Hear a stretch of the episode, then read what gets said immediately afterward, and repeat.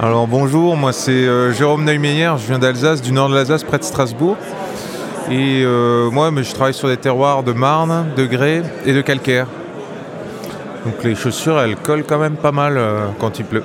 Donc c'est quoi C'est ouais, texture molle c'est... Et c'est à quelle couleur Moi, c'est quoi le...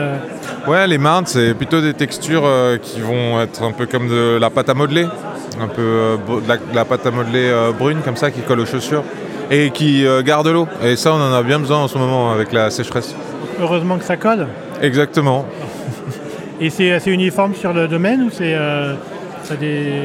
Ouais, c'est assez unimo- uniforme les marnes et les calcaires. Après, il y a une seule parcelle où j'ai des grès.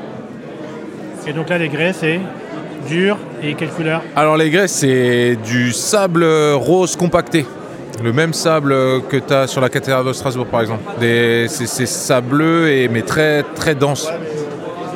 C'est le seul, seul qui réchauffe un peu plus vite.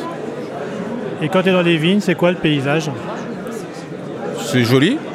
Euh, c'est la plaine d'Alsace et les Vosges dans mon dos. Faut mieux voir, le... faut mieux voir le- les Vosges ou faut mieux voir la plaine Euh, vaut mieux voir la- les Vosges, je crois. Merci Merci à toi.